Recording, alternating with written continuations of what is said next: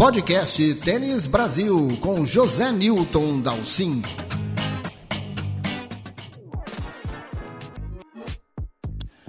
E o tênis finalmente entrou de férias.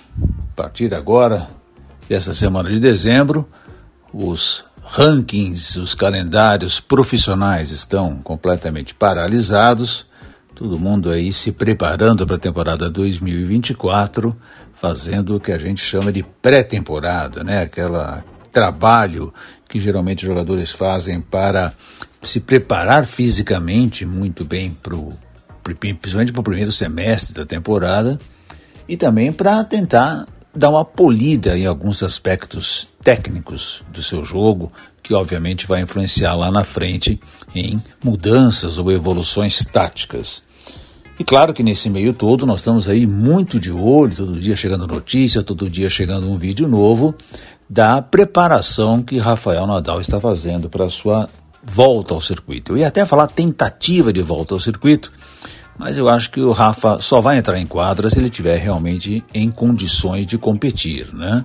Eu não acredito que ele vai entrar em quadra se sentindo uh, inferiorizado em relação aos adversários. Então ele está fazendo toda uma trajetória de preparação cautelosa, está se vendo ali até pelos pelas poucas imagens até que chegam, a gente vê que ele está ali tentando acelerar pouco a pouco os treinamentos, né? Os últimos vídeos que chegaram para a gente já mostra um, um, uma, uma, disposição maior, ele já está correndo mais para as bolas, chegando em bolas mais difíceis. Uh, eu acho que ele ainda não está tão agressivo quanto ele poderia tentar ser, ou deveria tentar ser, numa quadra dura, rápida, e também para economia de, de quadril, joelho e, e, físico dele, que obviamente uma, um retorno depois de um ano parado não é nada fácil. Mas enfim, eh, a gente já começa a ver aí algumas cenas de que ele está acelerando o seu processo de treinamento. E ele escolheu um excelente garoto para treinar, o Arthur Fields, um francês que foi uma das grandes, se não a maior, mas uma das grandes revelações da temporada 2023, fruto, aliás, lá da academia do Nadal. Então, Nadal escolheu a dedo, já tinha treinado com ele na Espanha, agora foi para o Kuwait, levou também o Fios para lá e está usando a juventude do garoto para se preparar e ver até onde ele chega, né? O Nadal, vocês já sabem, ele marcou o seu retorno para Brisbane, que é na primeira semana de janeiro, e aí ele para e joga o Australia Open. Tomara que dê tudo certinho e a gente veja o retorno de Nadal exatamente um ano depois, né? Porque foi lá em, no Australia Open deste ano, né, de janeiro, que ele perdeu na segunda rodada, começou a sentir os problemas físicos e, e, e a lesão no quadril, e aí não retornou mais. Aliás, o Australia Open deve ter aí a volta de vários campeões de Grand Slam, né? Isso vai tornar o torneio ainda mais interessante. O torneio que vocês sabem fez uma alteração. Agora ele começa no domingo, igual o Roland Garros faz.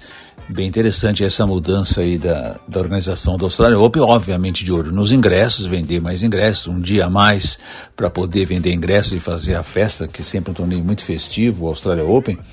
E teremos então essa novidade aí, você já na noite de sábado aqui no Brasil vai poder acompanhar a abertura do Australian Open. Então eu dizia que o Nadal está voltando, mas também voltam Marin Cilic, o Tite já joga também um torneio preparatório uh, antes do Australian Open, então ele parece que finalmente vai voltar. O Tite tem título de Grande Slam, um jogador de excelente qualidade para a quadradura. Vamos ver também até que ponto ele vai conseguir entrar rapidamente em forma. E no feminino aí temos voltas de peso, né? Principalmente olhando aí para Naomi Osaka, em torno de quatro vezes de Grand Slam, agora a mãe, longa parada, a Osaka deu no circuito, primeiro com os seus problemas de saúde mental, depois com a gravidez, também está indo sim, tentando um retorno muito lento, muito gradual, e a Osaka é uma jogadora que para quadradura é excepcional, né? Então temos que ficar de olho nela. Volta também Angelique Kerber, né? Até uma surpresa, a volta já da Kerber, ela... Uh, também vem se preparando muito bem, uma jogadora que tem, que tem uma grande adaptação à, à quadra sintética, canhotinha, né, tal qual o Nadal. Uh, vamos ver o que, a Kerber mostra aí pra gente, que ela sempre foi uma jogadora leve, né? A Kerber sempre se, ela não teve muito peso de bola, mas é uma jogadora leve, que se, sempre se, se mexe muito bem na quadra, e, e, então acho que ela é uma das poucas que não vai ter um grande problema físico aí no retorno, como aliás fez a Carol Wozniak, Wozniak também estará na Australia Open, ela que já ganhou inclusive a Australia Open, foi número um do mundo tal, tal qual Osaka, e a Kerber, Uh, e, e, a Wozniak só jogou três torneios agora nesse retorno de 2023, jogou uh, Montreal, Cincinnati e US Open, mas jogou super bem, né? Até as oitavas de final do US Open, uma bela campanha da Wozniak, e aí de repente ela também se encaixa. Então aí, Austrália nos mostrando uh, um, que deve ser um torneio muito interessante, com muitas atrações o tempo inteiro. E enquanto isso, nós tivemos aqui em São Paulo, nesta semana que passou. Um torneio sempre muito interessante. Eu gosto muito da ideia dessa Marister Bueno Cup, por vários motivos, aliás. Né? Primeiro, porque homenageia a Marister, que é uma pessoa que a gente não mais podemos esquecer da importância da Marister no tênis brasileiro, a maior tenista nacional de todos os tempos, com seus enormes feitos, então o nome tem que sempre ser lembrado. Ela que teve a sua segunda casa, que foi o Harmonia, durante tanto, tanto tempo. Então, sempre muito legal ter esse evento para sempre homenagear a Marister. Mas também esse ano, aliás, também homenageou dois grandes jogadores muito importantes do tênis brasileiro que muito, são muito esquecidos, né? Porque a nossa memória esportiva não, nunca foi das boas, né? E o Luiz Matter e o Cássio Mota receberam o nome dos grupos para homenagear também esses dois jogadores. O Mata, que jogou muito tempo, que, que aliás que é prata da casa da harmonia, e o, o Cássio também jogou um bom tempo por lá. O Cássio também passando por alguns problemas de saúde aí, graças a Deus nós vimos o Cássio super bem, super alegre lá, uh, participando, da, inclusive da cerimônia de encerramento.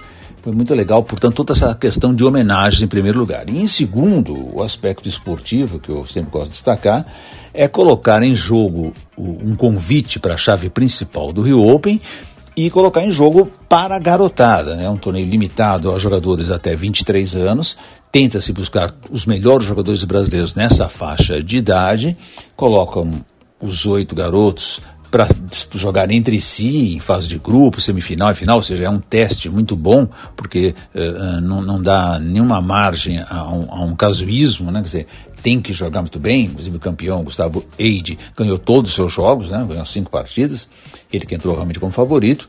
Então eu gosto muito desse formato, dessa forma de você distribuir um convite tão importante que é para o Rio Open. Claro que muita gente diz, poxa, uh, o nível desses jogadores não é para um ATP 500, verdade, não é mesmo. O Eide, por exemplo, é ali 200 e, e, e hoje a semana ele tem quanto? Deixa eu ver aqui. O Wade fechou 247 no ranking da segunda-feira. Então não é realmente um ranking tão alto assim para você jogar um ATP 500. Porém, se você vai dar um convite para um brasileiro da nova geração para prestigiar, que é o que tem que fazer mesmo o Rio Open, eu acho esse, esse formato de evento muito mais justo, né? Então jogou o Gustavo Wade, jogou o João Lucas Reis, uh, Matheus Putinelli, Gilberto Clear, que foi o vice-campeão, uh, jogou também o Matheus Alves, ou seja, bons nomes, nomes realmente de bons frutos da nova geração. Ficaram de fora, e aí muita gente até me perguntou, perguntou tanto lá no blog quanto para mim pessoalmente, por que, que o João Fonseca e o Pedro Boscardin não jogaram. Uh, o João Fonseca, a explicação oficial é que ele está muito em cima, né? ele teve lá em Dubai, depois jogou aqui em Brasília, então ele está muito em cima para começar a pré-temporada, então jogar esse campeonato iria atrapalhar a programação dele, então ele abriu mão uh, de jogar o, o, torneio, e o Boscardin sim, continua com seus problemas físicos, né? uma temporada muito ruim, aliás, do, do Boscardin, esperava que ele desse uma uma ascensão, mas ele teve realmente uma sucessão de problemas físicos aí. Então foram dois nomes importantes que não disputaram, estavam dentro da faixa etária correta, mas não puderam disputar. E cá entre nós, todo mundo comenta, inclusive lá nos bastidores do Harmonia se comenta, se espera que o João Fonseca acabe ganhando um convite para a chave principal, primeiro porque ele é o campeão, é o número um do mundo juvenil, é o campeão do US Open e é carioca, e é do Rio. E todo mundo sabe, todo mundo aposta que o João Fonseca vai ser realmente um dos nossos grandes tenistas aí, a nossa principal esperança para os próximos anos. Então é muito provável que ele acabe ganhando esse convite naturalmente, então ele acabou não disputando a Mister Bueno Cup. Mas foi, sob todas as formas, um torneio muito legal, muito bem disputado, muito concorrido. O site oficial do Rio Open mostrou todos os jogos uh, ao vivo, também isso foi muito legal. Infelizmente a televisão não comprou a ideia, mas através da internet a gente pôde assistir todas as partidas e acompanhar esses jogadores. Principalmente eu gostei demais do Gustavo Eide, um jogador que mostra cada dia que passa que ele realmente cresceu na parte física, na parte emocional principalmente, excelentes golpes. Gostei muito do João Lucas Reis jogando a sua semifinal de sábado, um jogador que tem, ele é muita força, ele tem muita força, muita habilidade, ele joga muito uh, na base da, da, do golpe, da, do peso da bola que ele tem, que é muito forte, né? Então foi bem legal esse torneio mesmo. E nós batemos um papinho, tanto com o campeão Gustavo Eide, então, reforçando, o campeão Gustavo Eide ganhou o convite direto para a chave principal do Rio Open, que será em fevereiro lá no Jockey Clube Brasileiro. E batemos o papinho então com ele e também com o vice-campeão, o brasiliense Gilberto Clear, o Clear que teve um período aí ruim, né, de um ano afastado por, por suspensão por doping, voltou no meio do ano passado e voltou bem, né, voltou com um, um progresso muito rápido, que foi bem legal de ver também, né. Contamos com a importantíssima colaboração da jornalista Lia Bending, que entrevistou os dois jogadores e nós vamos então ouvir aí as palavras primeiro do campeão Gustavo Eide. Gustavo, jogar um ATP 500 será um nível muito acima do que você já entrou em chave até hoje. Qual a expectativa? Uh, imagino que treinar ao lado ou até com as feras do circuito será uma tremenda experiência também, né? Sim, é bom, sem dúvidas vai ser o torneio mais forte que eu, que eu vou jogar na minha vida, é, por no momento. É, sem dúvidas vou dar meu máximo para poder jogar o melhor possível. Claro que todos os jogos que vier, com certeza, hum, todos vão ser muito difíceis. Então, o máximo que eu tenho que fazer é treinar ao máximo, é, junto com a minha equipe ali. É, eles vão, vão estar tá me ajudando ali até o torneio, sem dúvidas. E, bom, tá convivendo ali com a galera sempre é um momento especial.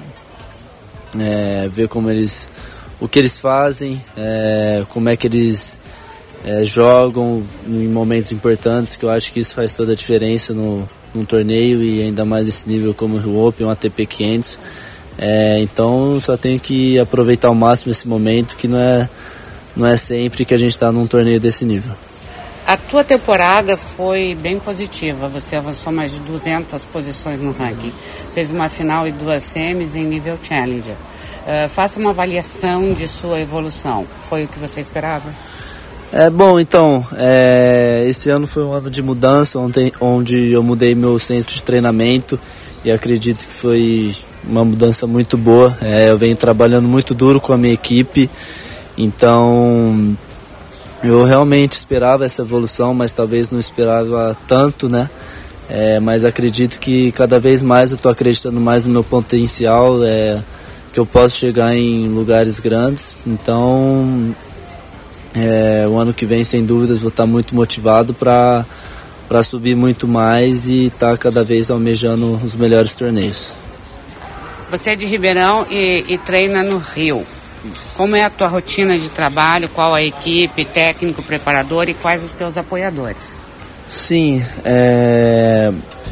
isso, sou de Ribeirão, hoje treino no Rio na Academia Tênis Root. É, lá eu treino com o Arthur Rabelo, com, tenho o Duda Matos, o Alexander, o Alex Matoso, que é o preparador físico, tem a parte da fisioterapia, o, o Noquinha, que a gente chama, que é o Rodrigo, é, toda uma equipe, João Suete. Então, é, eles vêm me dando todo esse apoio desde, desde de abril que eu mudei para lá. É, e bom, a galera que me ajuda tem a CBT, que vem fazendo um grande trabalho cada vez mais evoluindo o tênis brasileiro com uma estrutura muito boa que o junto com o banco BRB é, a Ionix, é, a Fila, que sempre me deram suporte, que também, sem dúvidas, isso ajuda muito ao tenista, é, tá confortável, com material bom. Então, só tenho que agradecer a toda essa galera por estar tá, por tá junto comigo. 2024 já terá essa incrível novidade de jogar o Rio Open. E qual o teu calendário previsto e as metas, o top 100? Sim. É, claro que eu não sou um cara que busco muito colocar meta, ah, quero terminar esse ano o top 100. eu acho que cada torneio eu tento dar meu máximo para estar tá subindo o máximo possível. Então, sem dúvidas, a meta para o ano que vem, claro, a primeira meta é estar é tá entrando nos grandes lãs, nos quales. É, acredito que se eu vou conseguir.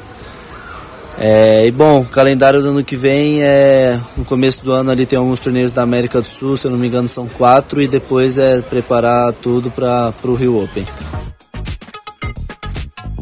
Aí, portanto, as palavras do Gustavo Eide, jogador de 21 anos, paulista de Ribeirão Preto, 247 do mundo, o campeão da Maester Bueno Cup deste ano. E vamos ouvir agora também, com a colaboração da Lia Bending, o Gilberto Clear, tenista brasiliense de 23 anos, 356 do mundo em simples, que foi o vice-campeão e terá direito, portanto, à vaga no qualificatório do Rio Open. Vamos aí ouvir um pouquinho do Gilberto Clear. Primeira pergunta, Clear. Jogar a ATP 500 será um nível muito acima do que você já entrou até hoje. Qual a expectativa? Imagino que treinar ao lado ou até com as feras será uma tremenda experiência, né? Não, com certeza vai ser uma experiência única. É, já treinei com vários jogadores também desse nível, mas eu acho que jogar, estar na quadra competindo com eles é, é diferente. Então dá uma, uma ansiedadezinha, mas com certeza eu acho que eu estou preparado para jogar com eles. Tua temporada começou em junho, vindo da suspensão e saltando de um filtro de 15 mil para uma final de Challenger. Como foi esse período afastado das quadras e como você avalia essa recuperação tão boa da carreira? Foi um período muito duro, não só para mim, mas para minha família, meus amigos mais próximos, é, meus treinadores. É um momento ali que muitas, muitos dias eu acordava pensando em desistir, não sabia o que, que ia acontecer da minha vida. Então acho que voltar em junho e já conquistar todos esses resultados que eu vim conquistando é, foi um seis meses muito bons. É, fico muito feliz em, em, começar praticamente com zero né, nos Futures e, e terminar o ano fazendo o meu melhor resultado, que é a final de Future ou de Challenger, e agora conseguindo a vaga para o quali do Rio Open. Qual é a tua equipe, técnico e preparador e os, os teus apoiadores, você de Brasília, tua rotina de trabalho? Bom, você está na Tênis Root, né? Estou na Tênis Root, é... Lá é todo mundo meio que uma equipe só, mas eu viajo mais com Arthur, Arthur Rabelo, é, preparador físico também tenho mais com Alex, mas também tem o Ronaldo, tem o Carlos. É, ah, tem vários treinadores, mas eu costumo viajar mais com o Arthur. E Hum, eu tô com a Ionix que me ajuda, tem a CBT também que dá uma ajuda, então basicamente meu pai, né, que é o maior ajudador agora no momento, mas se Deus quiser, é exatamente, ano que vem com esses resultados e aparecendo mais, é, acabe aparecendo alguma coisa. Este foi o podcast Tênis Brasil com José Newton Dalcin.